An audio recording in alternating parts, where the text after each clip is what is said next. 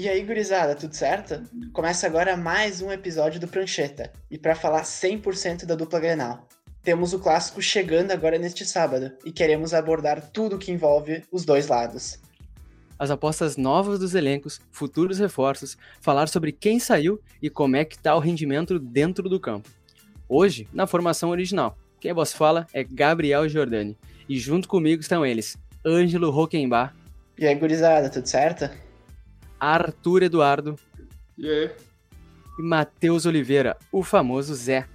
Fala, gurizadinha. E aí, tá animado? Então, bora pro jogo.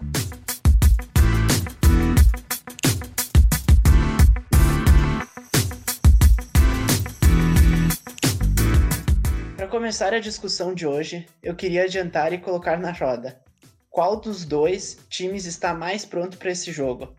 Qual elenco é o mais estável, Arthur? Ah, os dois estão está... instável pra caralho, tá ligado? Uh, mas, pô, falar qual que tá mais estável, pô, talvez seja o Grêmio, tá ligado? Porque o Inter, recém trocou de técnico, e o carequinho que chegou lá, o Miguel Ramírez, ah, ainda não mostrou que veio, tudo bem que teve, tipo, três jogos, mas assim, tipo, empatou contra o São José com um time lamentável no último jogo.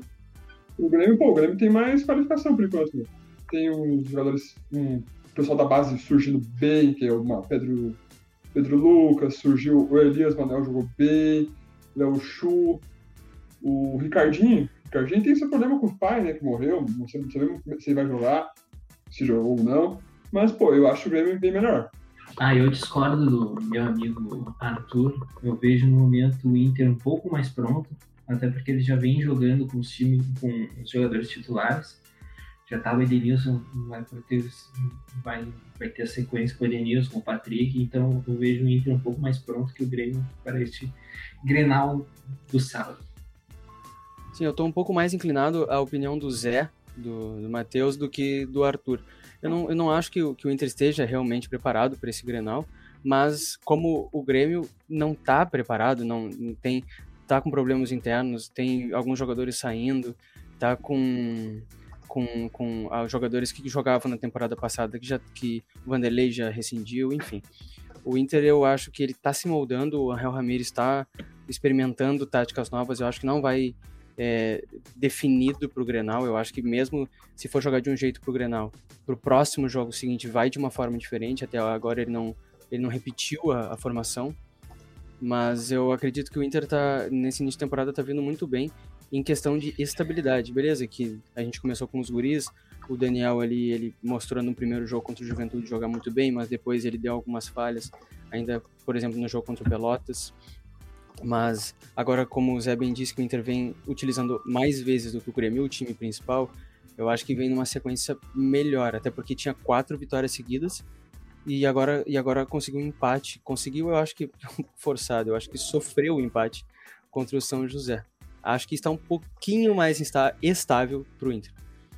No Beira Rio, Miguel Ángel Ramírez começou com bons números. Eram quatro vitórias seguidas até o empate no meio da semana contra o São José, no Beira Rio em 0 a 0 Como tu enxergou a partida, Jordânia? Quais são os pontos que ainda precisam melhorar no esquema tático? Para falar, o, o ponto principal é a saída dos volantes porque o, o Angel Ramírez ele tem como principal esquema dele os laterais bem avançados ali como, como o 352, 35, é 352 e o e ele usa os volantes, ele vai usar o Lindoso, o Zé Gabriel, que é o zagueiro e o Cuesta mais avançados. O problema é que o Lindoso não tem essa função de, de ofensivo. O Zé Gabriel, beleza, tem alguns passes, é um pouco mais ofensivo. O Lucas Ribeiro também mostrou que avança mais, mas é muito lento é muito demorado. Então eu acredito que essa seja a principal área carente do Inter, que ainda tem muito a melhorar. Eu sei que por mais que tenha gente que fale que o jogo do Inter foi fraco, foi, foi lento, sim, o jogo foi lento, mas às vezes que chegou no gol, às vezes que tentou balançar as redes, o goleiro, o goleiro Fábio do Zequinha foi espetacular. Foi uma das, das melhores partidas que eu vi um goleiro fazer né, agora no, no, nos, times, nos times menores do Rio Grande do Sul ele defendeu, ele defendeu, assim, cara, sacanagem, sabe? Sacanagem. Outras bolas também, o Lindoso perdeu uma na cara do gol no primeiro tempo, ele chutou para fora. normal, né? É, normal. Eu já esperava isso do Lindoso, porque ele não tem o cacoete do centroavante. Mas se, se tivesse um centímetro pro lado, a bola ia entrar. Então aí não ia ter essa chuva de crítica que eu vejo que tem uma tem um pessoal que já gosta de pegar no pé no início do trabalho. Então, assim, tem os pontos que precisa melhorar, que são a velocidade, que são a criação dos volantes. O Inter já, já, já disse que está buscando novos volantes, enfim. E, e é falta de sorte, porque o goleiro acordou totalmente inspirado. Não, só, só para reforçar que o Fábio foi o goleiro artilheiro do mundo em 2018. Eu, como representante do São José no Prancheta Fabricano, tenho que falar. É isso. É um dos três torcedores do, do São José. Respeita o maior, o maior da capital. Respeita. Terceira força. Mano, se juntar o time. Acho que o time da Fabico tem mais torcedor do que o São José.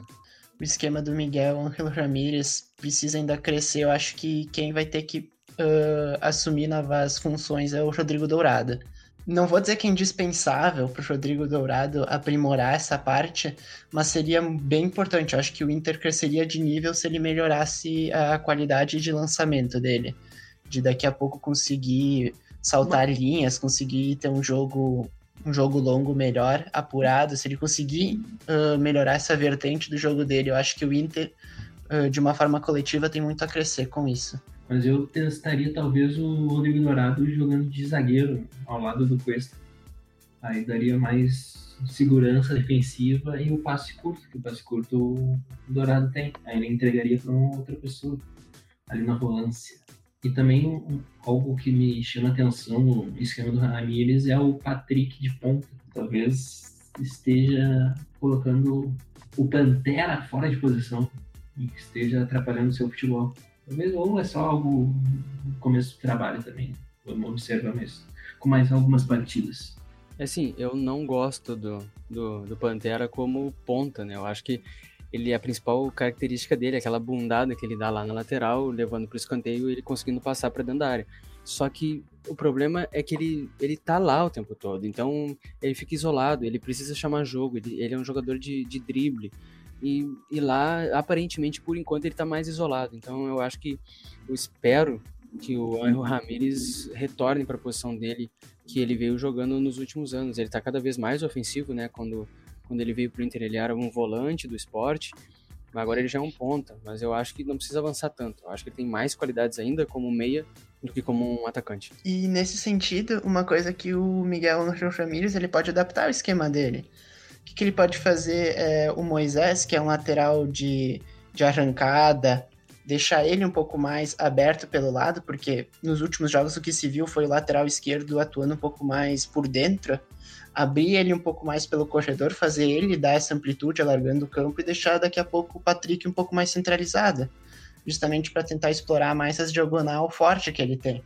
Ponto positivo que aconteceu também em certos momentos dos jogos do Inter, que deu para perceber, foi o uso da triangulação do lateral com ponta e o meia, tanto esquerdo como direito. O Patrick, eu acho que funcionaria, se ele fica como ponta no esquema tático, eu acho que durante o jogo ele tende naturalmente a a retornar um pouco, porque quando vai fazer uma triangulação, só tem que encontrar um ponta, um, ponta esquerda, né, que consiga fazer essa função. Ele, Moisés e esse ponta esquerda, né, que eu, que eu ainda espero que, que se resolva esse fato, é aí ele consegue jogar de uma maneira muito boa, que não é o cara que recebe a bola lá na frente, é o cara que entrega a bola. Ele, ele, ele funciona muito mais assim, se ele não precisa entregar a bola, ele faz o drible dele, aquela bondada dele e tá tudo certo.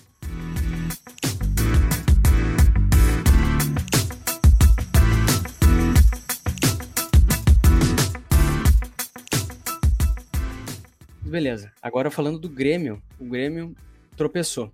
Ele pegou o São Luís lá em Passo Fundo, empatou em 2 a 2 O jogo foi animado, o tricolor deu uma rodada no elenco. Fala para mim, Ângelo, o que foi positivo na atuação do tricolor? Cara, eu acho que o que foi positivo foi a atuação do Breno, mais uma boa atuação do goleiro, defendendo bolas complicadas. Teve uma, um chute de falta no ângulo que ele foi buscar. Eu acho que o Darlan fez uma boa partida. O Darlan é um cara que eu espero que cresça bastante nessa temporada. Ele tem. Ele, te, ele é bom jogador, mas tem muita coisa para evoluir ainda. E eu acho que ele tem totais condições de crescer.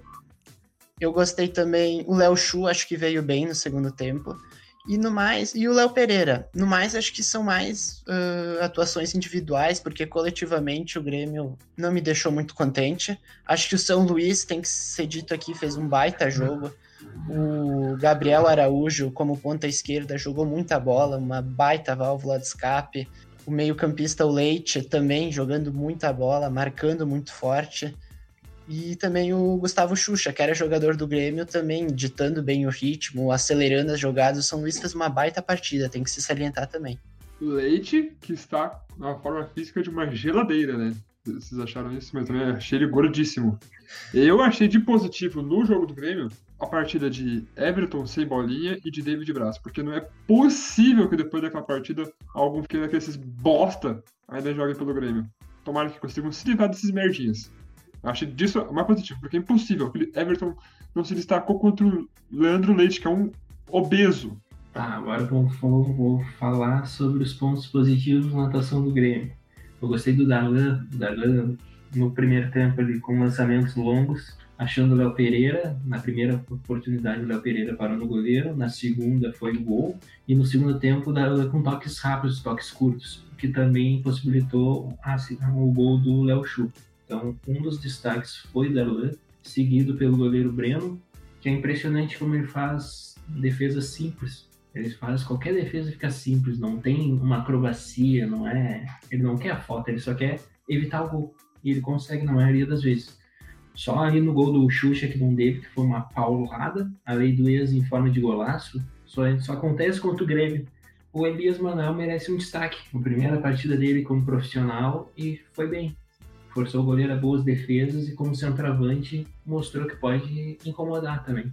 É normal, né? Tu pensar que já virou, virou uma tendência no Grêmio que os jogadores da base carregam os velhos ruins. É sempre assim. Então, então, seguindo nesse assunto da base que o Arthur acabou de mencionar, qual deles vocês acham que é só para ganhar uma rodagem, para tapar um buraco ali, pra, só para participar? E quem é que tá realmente representando a camisa? Quem é que tá pedindo passagem e vocês veem que tem chance e qualidade de ser titular? Quem é que tá aproveitando essas chances e quem é que para vocês está reprovando nesse vestibular? Primeiro o Breno, né? O Breno já pegou a posição. Não, não, a gente não comenta mais contra, a necessidade de contratar um goleiro. A gente já. é, nós, né? Essa nós, confiança. Né? Nós, né? Porque a direção quer pegar um cara novo. É, aí a torcida, no caso, né? Vamos, vamos trazer essa particularidade para nós, deixar a direção de lado. Um, um, outro jogador que, que, me chamou bastante atenção é o Léo, Léo Pereira, que está fazendo boas partidas. Ele é um motorzinho, né? Ele, é um operário e ele faz o trabalho dele. Ele ataca e também ajuda o lateral. Ontem, na partida de quarta-feira, aliás, ele fez o trabalho do lateral do Vitor Ferraz, que não conseguia acompanhar o ataque. Ele atacava e defendia, atacava e defendia. Esse é um ponto positivo. O Ricardinho, que ontem não, não participou da partida por causa que, da perda do pai, é um que merece destaque também, está entregando tudo que já apresentava na base. Então esse é um, um ponto positivo. Ricardinho que, que aposenta o Churin, né? Não, o Churin nem precisava ter vindo, né? O artilheiro do campeonato paraguai que só fazia de pênalti. Mas isso aí é para um outro episódio. Corneteiro, é? E também o Léo Chu. O Léo Chu tá merecendo. Tá tá aproveitando as chances agora, depois daquela partida terrível contra o São José, que ele foi expulso ao simular dois pênaltis, agora ele tá começando a apresentar um bom futebol. Eu acho que quem tá aqui, além dos que o Zé falou, quem, tá, quem aproveitou bem esse vestibular foi o Pedro Lucas. É um cara que eu gostei muito do jogo dele. É um legítimo articulador, no máximo três toques na bola, joga muito fácil, sempre toma as melhores decisões. Tem só 18 anos, ele precisa crescer em alguns quesitos, ele precisa suportar uma carga de intensidade maior em um jogo mas está em um bom caminho. O Fernando Henrique foi um cara que entrou no segundo tempo, teve uma minutagem pequena, mas eu, eu gostei bastante do jogo dele. É muito bom, Acho... é muito bom. É. Os dois trabalham, ele trabalha, ele sabe bater tanto com a perna direita quanto com a perna esquerda. Então é algo que a gente não não está acostumado a ver. A facilidade que o volante tem para bater na bola com as duas pernas. Sim, é, ele pega muito fácil na bola. E aí eu acho que teve alguns que não conseguiram aproveitar tão bem. Não vou dizer que é para queimar, não vou dizer que não dá para mais ser aproveitada. Mas, por exemplo, o Araújo. Araújo não, não conseguiu a, aproveitar muito bem a chance que teve, não, não demonstrou o que poderia ter mostrado. Tanto Acho que nem, nem pegou a lista definitiva, ele já foi até negociado. É o que dizem para a Bahia, né? A gente tá esperando só a concretização do. E acho uma boa, uma boa venda pro Bahia, porque empréstimo, na verdade, né? Vai dar rodagem pro cara, meu, e lá se ele for bem, foi titular. Se não for, meu, um abraço e um beijo. Não vamos ter que esperar. O pessoal fica falando, não, o Lucas Araújo é o único 5 do elenco do Grêmio. Paciência, se não jogou bem, vai- vai-te embora, que apareça outro, tá ligado? Vamos ficar, nessa aí muito tempo, tá ligado? Fico pensando, não, ele é nossa esperança, um dia o Renato vai dar uma chance pra ele. Tipo, ah, paciência, se não, não, não render no Bahia, Acho também que o, que o Juan poderia ter demonstrado mais. Acho que dá pra. Não é um jogador pra se jogar fora. Acho que tem potencial, mas acho que precisa crescer um pouco mais antes de ser. de ganhar novas oportunidades. A nossa zaga toda, né? Tirando o Jeromel e Kahneman, o que, tem, o que veste a 3 e 4 pra, pra nós ali durante a partida, se não é o Jeromel e Kahneman, é fraco, né, mano? É fraco. Os dois idosos lá, a base que sobrou, Rodrigues, Juan, aquele Heitor, junto os três não, não dá um inteiro, assim, tipo, não é um, cara confiável, confiável mesmo. É, o Juan tem problema com a bola aérea, né? A bola aérea do, é um pouco deficitária. Mas, mas é algo que dá para consertar também. Eles são jovens, eles vão falhar. Talvez ao lado do Kahneman ou do Jeromel eles entreguem mais.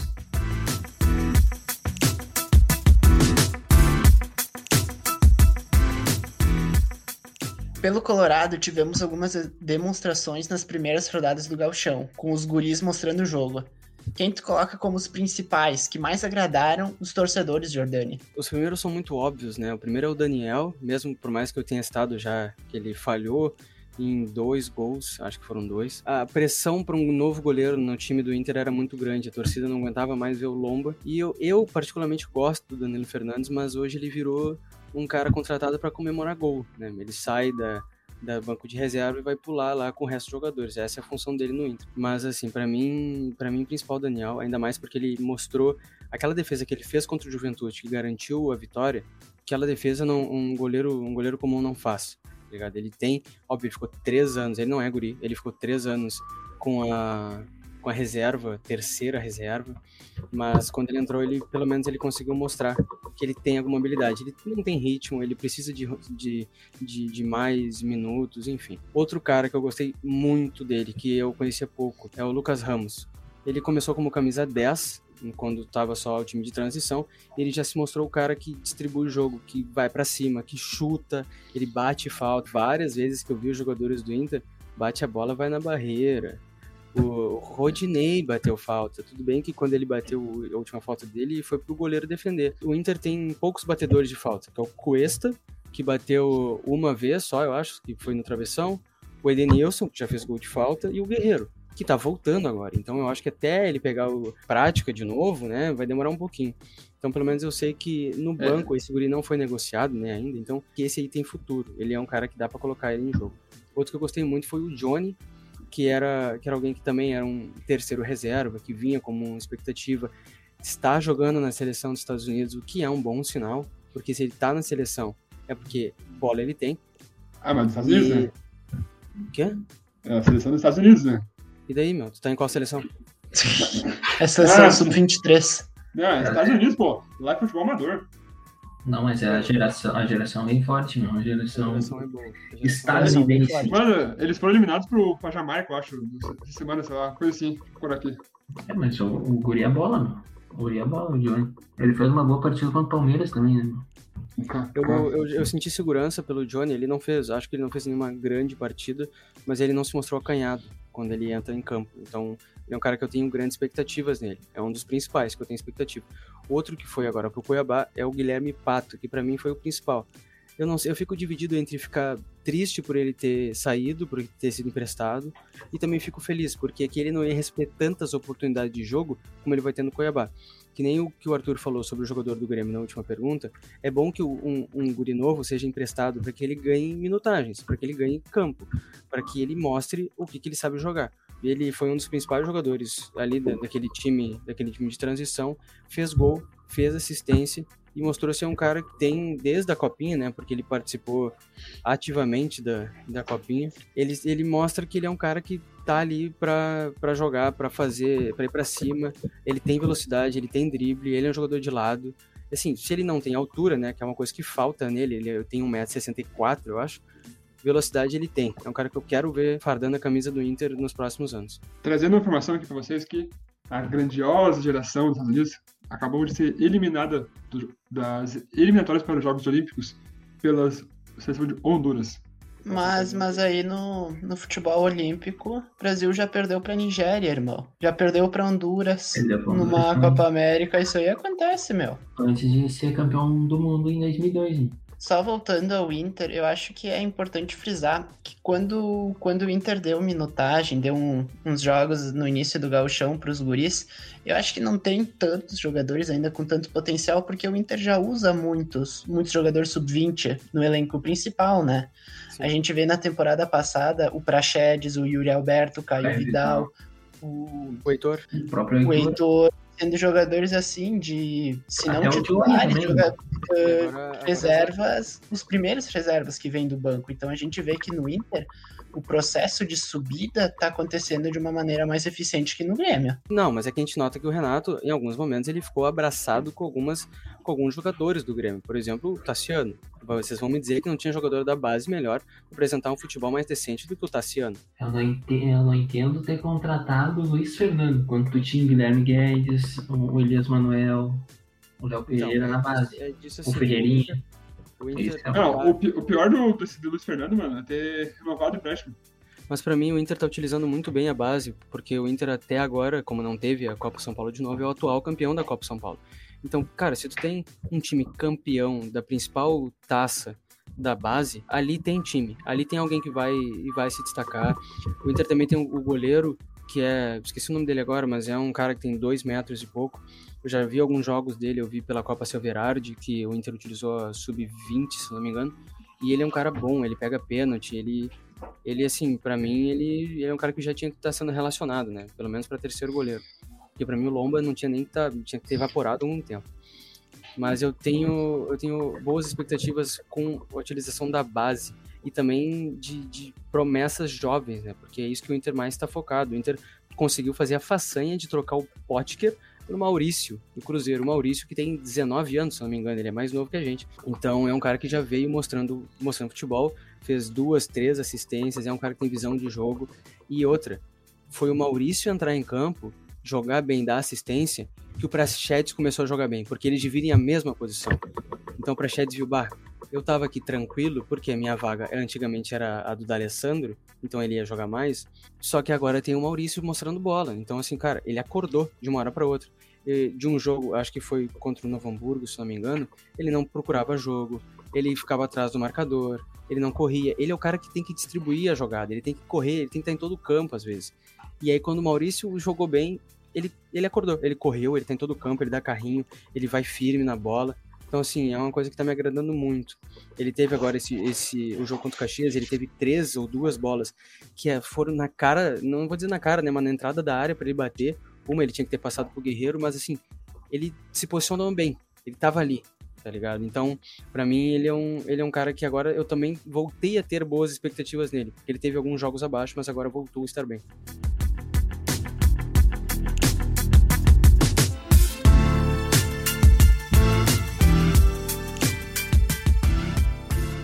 E como a gente bem sabe, os dois times vêm com algumas movimentações no mercado, se desfazendo e se reforçando.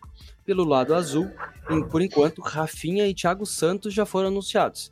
Teve o fracasso com Borré, teve uma rescisão com Vanderlei, o Tassiano e o David Braz estão sendo negociados e talvez uma possível saída do Jean-Pierre. Um fazendo um balanço geral, essa semana agitada, como que ela pode interferir no clássico Grenal? Ah, vai interferir positivamente. Porque os colorados vão vir assim, não, estamos bombando, pai, estamos melhor que eles, a crise, a crise é pra lá. E vão tomar um vareio. Pode dar uma. Pode acontecer uma interferência negativa. Eu acho que muitas vezes, quando tu tem uma semana agitada, daqui a pouco tu acaba perdendo um pouco de, de foco, que é natural. Hum, acredito que, obviamente, o Grêmio vai entrar ligado no clássico, é um clássico, mas daqui a pouco esse, essa semana agitada pode se interferir.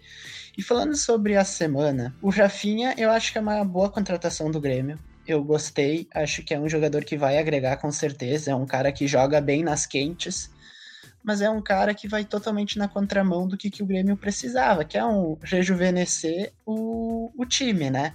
Ele vai ser importante ali, dando algumas dicas pro Wanderson, com certeza. Mas ele já tem 35 anos. E hoje a gente vê a linha defensiva do Grêmio, com o Jeromel, Kahneman, com o próprio Diego Barbosa já não é guri. A gente tem Cortez, que é banco, a gente tem o David Braz e o Paulo Miranda, que são jogadores de mais idade, né? Já em decadência física. O Thiago Santos é um cara para compor elenco, não dá para tecer, é uma incógnita, daqui a pouco até pode ir bem. O Borgé foi certo, se ele tava meio indeciso é porque coisa boa não ia vir, né? E a Vanderlei, Tassiano e David Braz sendo negociados, o Vanderlei sendo rescindido, é natural acontecer agora uma mudança. O Romildo ele tá tentando fazer um novo Grêmio surgir, um novo Grêmio emergir. E vamos ver as cenas dos próximos capítulos. O Grêmio começou com a euforia com a contratação contratação do, do Rafinha, aí tinha a esperança de fechar com o Borré, que não aconteceu, e que o Grêmio acertou em se retirar do negócio, porque se o, se o atleta não tá 100% decidido em vir pro Grêmio, é melhor não vir, ainda mais pelo preço, pelo valor que a gente ia pagar, quase 2 milhões por mês. Então é mais fácil pagar para quem realmente quer jogar no Grêmio. Ali, as saídas. A do Tassiano é uma boa tanto para o Grêmio quanto para o jogador, porque ele jogando pela corredor ali, pela, pela direita, ele entrega. Só que o problema no Grêmio é que ele jogava em todas as posições. Primeira substituição geralmente era o Tassiano. Aí o Tassiano entrava como volante, como meia, como meia direita e até como centroavante. Então isso foi criando um, um, certo ranço da torcida com o jogador. Então agora talvez ele no Bahia com novos áreas ele consiga demonstrar o futebol e depois voltar pro Grêmio, quem sabe. A rescisão do Vanderlei eu acho acertada. Na real, eu nem teria contratado ele. Foi uma tentativa de achar um goleiro. O Grêmio não conseguiu ainda o David Braz deve ir pro Fluminense e também não pegou a lista definitiva do Galchão, ou seja, no Galchão ele já não vai jogar, na Libertadores eu duvido muito, então ele já não faz mais parte da equipe. Algo positivo também ele e o Vitor Ferraz. Aliás, o Vitor Ferraz falhando do gol, né? Ele, ele larga o, o jogador do São Luís e sai o segundo gol dentro dos caras. Sobre o GPR, eu não negociaria o GPR. Eu tenta, tentaria ainda fazer jogar. O Guri tem bola no corpo, talvez uma injeção de ânimo nele que sofre a síndrome de Pogba, que ele pensa que é super craque e vai decidir na hora que quer. Mas no futebol de hoje, tu não decide só quando tá com a bola no pé. É 90% é movimentação, é querer, é intensidade. E é o que falta no jogo dele. Mas eu ainda confio no, no no meu décimo. Vamos, já, vamos, já, tô contigo. Não fala isso, não fala isso. Deixa eu ver, virou merda, mano. Virou, virou meme, eu ver. Fechado com o GPR. Claro, e agora, e agora estou brenonizado. Meu goleiro é Breno, não passa nada. O Zé, o Zé, meme do Zé, que o Arthur se refere, para quem tá escutando e não se lembra, o Zé foi fechado com o Paulo Vitor pra final da Copa do Brasil. É, na Copa do Brasil. Eu, eu gostei da troca no gol, gostei da troca. O Vanderlei já uhum. vinha falhando, já vinha falhando, e o Renato tentou um ânimo novo na equipe. Não ah, deu certo. Deu certo? Não deu. Errou, até, assim, Atenção, ah, ouvintes, atenção, ah, ouvintes. Estamos negociando uma vaga nova. O Zé vai ser expulso depois dessa merda que ele tá falando. Coisa absurda, mano.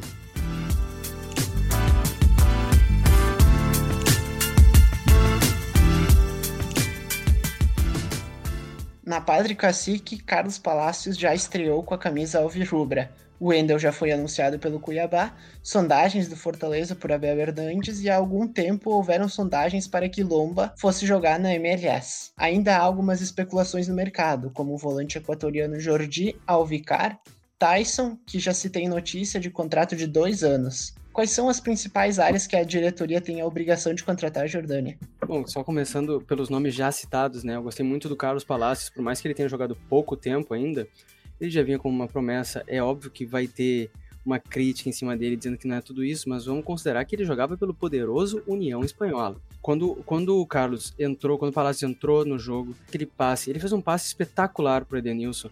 O Edenilson domina a bola mal, ele sai na cara do gol. Se ele domina um pouquinho melhor, não teria mínima chance pro goleiro, porque ele ia já tirar do goleiro no primeiro toque. É um passe absurdo, assim, de algo que eu vejo, pô, o Guri tem o quê? 21 anos e já, já mostrou no primeiro jogo, já mostrou que sabe jogar. O que ele não tem de beleza, eu espero que ele tenha de bola.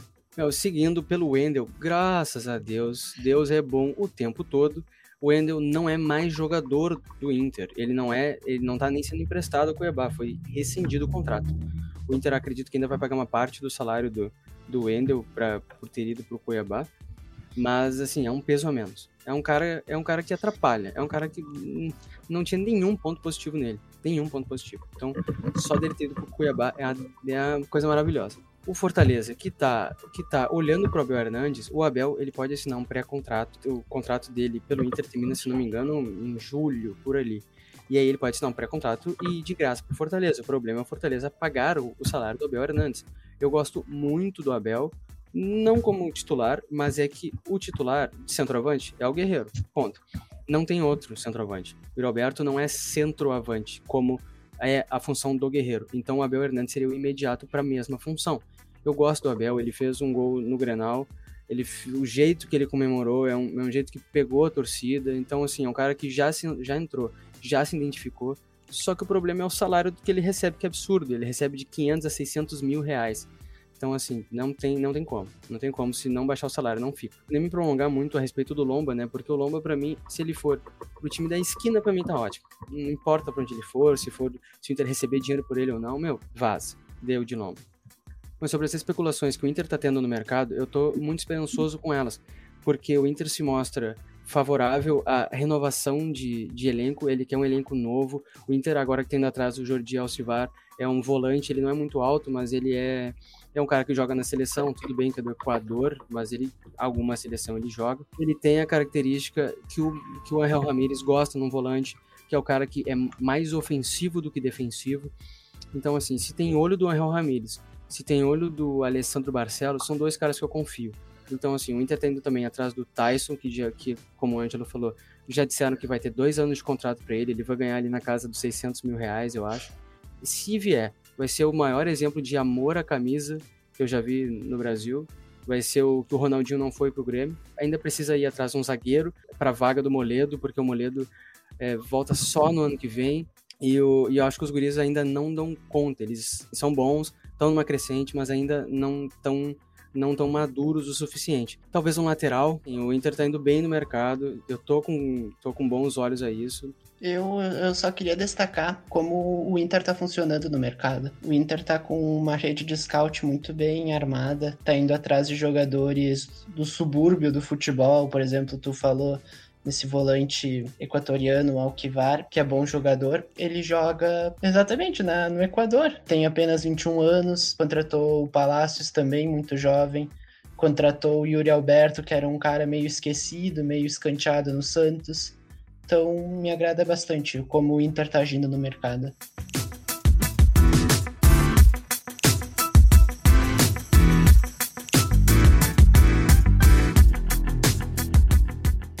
E voltando olhos agora para a arena do Grêmio, o time ainda não tem uma definição exata de como que vai ser o seu setor defensivo, a sua dupla de zaga. Lembrando que o Jeromel ainda está com lesão e o Kahneman ele é uma incerteza. Zé, é tua, quais são as tuas pretensões as tuas definições pro, pro que seria de melhor composto defensivamente pela equipe do Grêmio? Ah, minha zaga não tá me deixando dormir, essa é a real. O Kahneman ainda tem uma esperança que ele jogue no esforço o clássico Grenal até para pegar ritmo para o jogo time da quarta-feira. O Tonhão é certo que vai jogar o Rodrigues. Aí agora a gente tem que descobrir quem vai ser o parceiro dele. Se vai ser o Kahneman ou, caso ele não jogue, será o Juan zagueiro e que ainda não completou 10 jogos na equipe principal do Grêmio. Entrar num Grenal contra o Paulo Guerreiro ou até mesmo o Yuri Alberto vai ser complicado. Então o Grêmio precisaria jogar com um volante mais marcador mais fixo para auxiliar os guris. Porque é muito jogar clássico com dois guris é pedir para sofrer. Também fica aqui o meu alerta, o meu pedido, quase suplicando ao Romildo Bolzan que contrate um zagueiro, já que ele já perdeu o Messias, que foi para o Ceará, que era um bom zagueiro, um bom nome para ser o suplente no Grêmio. Então, Romildo, contrata um zagueiro. A gente não pode ficar refém só da base. Para a zaga, eu concordo que o Juan ainda não tá pronto. Eu acho que o Paulo Miranda também não tá mais nos planos. Não, não tá Miranda nos planos. Tá com COVID, é, mas eu, eu acho que ele vai começar a ser escanteado aos poucos pelo Renata. O Tonhão é um cara que me agrada. Acho que ele cabe sim como primeiro ou segundo reserva. E eu concordo, eu acho que o Grêmio tem a necessidade de ir atrás de um jogador sim para cumprir essa função.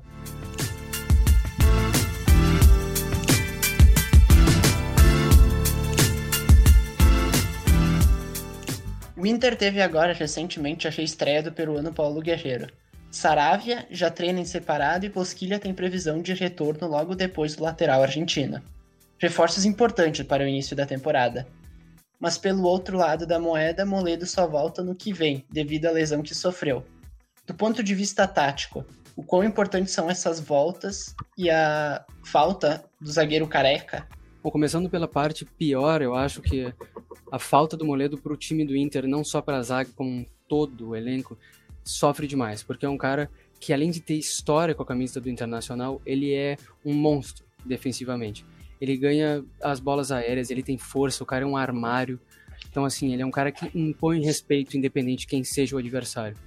E, o, e os reservas são guris, eles não são ruins, muito pelo contrário, tem muito futuro, tanto o Zé Gabriel quanto o Lucas Ribeiro, só que são muito novos ainda, eles não têm a bagagem, experiência. A gente viu o que aconteceu no jogo contra o Flamengo no Brasileirão, a gente foi com zaga reserva, deu no que deu.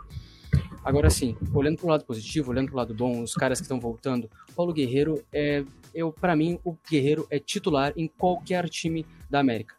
Tá, e discordo que o tanque, o tanque segue marcando gol, Diego Souza. Eu acho que a gente poderia relevar em acho que dois times. O Flamengo, que ele discutiria a vaga que tá com o Pedro, e o Diego Souza porque ele faz gol a roda, ele vende gols. Mas assim, de resto, porra, o, o Guerreiro tem uma visão de jogo diferente, o passe dele é diferenciado. Cara, ele é inteligente em todos os, os, quesitos. Ele não tem pontos negativos como um centroavante. Então a volta dele, a referência que ele é. Pô, beleza que ele é, ele é jogador peruano, mas ele é o maior jogador da história do Peru. Então, assim, pô, tu tem um cara que é, é referência num país inteiro. É centroavante, o Boca Juniors estava atrás dele. E o Boca não é um time que vem para pegar cara fraco. Então, assim, o cara tá de volta. Confio nele 100%. O Saravia tá voltando a treinar. Isso para mim é uma, é uma delícia, cara porque eu não aguentava mais ver a indefinição, que para mim de indefinição não tem nada, entre Rodinei e Heitor. Saravia vem e desbanca os dois. E para mim o reserva imediato é o Heitor. Ponto. Ponto. O Saravia é jogador da Argentina, da seleção, ele é referência, ele joga. Ele, o que ele joga é brincadeira. O que ele joga é brincadeira. O jogador europeu, que estava no Porto, né, emprestado pro Inter, vale lembrar. Sim, a volta dele, para mim, é, uma, é um, é, um, incremento máximo que poderia ter na posição. O Bosquilha é outro. O Bosquilha é um cara que tem, que tem pouca idade, que ele é jogador do Inter, ele veio também da Europa, jogou pouco, mas quando ele jogou, ele mostrou que ele joga. Ele mostrou que ele consegue, ele tem domínio de bola. O Bosquilha, desses que estão voltando, vai ser o pior para conseguir definição de titularidade. Porque ele vai jogar onde? Na do Patrick, na do Prachedes, na do Maurício. Então, aí vai ter uma boa briga pela titularidade. O Bosquilha, para mim, ele joga muito. Aliás, lembra, lembra, vale lembrar que foi por causa do gol que o Bosquilha fez lá contra a América de Cali aquele que foi 4 a 3 que ele fez o gol no último lance, que o Inter conseguiu se classificar para depois da fase de grupo, para os mata-matas, porque senão o Inter ia ficar em quarto colocado. Então, assim, o Bosquilha é um cara que eu tenho total confiança no futebol dele, eu tô muito ansioso e animado para que ele volte logo. É, são, são quatro, são três nomes valiosos, né? Tirando o Guerreiro, né? O Guerreiro é de outra prateleira. Ele levou o Peru à Copa, né? É isso que a gente tem que também lembrar. Sem o Guerreiro, o Peru não ia pra Copa. Na lateral direita não tem nem comparação, né? O Sarabia joga com, com o pé nas costas. E o lateral reserva deveria ser o Heitor. Eu ainda não entendo o Rodinei ser, o titular. Mas isso aí é bom, né, meu? Quando tu vem com um olhar de secador, tem algumas coisas que tu não entende. Como era o Kudê deixando o Moledo no banco, o Abel apostando no Rodinei ao invés do Heitor. Algumas coisas não fazem sentido. Se tu for olhar por característica, o acréscimo do Guerreiro é muito importante, porque no plano de jogo que o Miguel Angel quer implementar, um jogo em que o Inter jogue mais tempo no campo adversário, tenha, domine mais a posse de bola, o Guerreiro, um cara com tanta capacidade no pivô, que é um cara que consegue jogar com mais facilidade de costas para o gol, as características dele vão ser melhor utilizadas do que, por exemplo, o Yuri Alberto, que é um jogador que castiga mais as costas da marcação, faz o facão a toda hora. Eu acho que o, o Guerreiro volta e volta grande no Inter.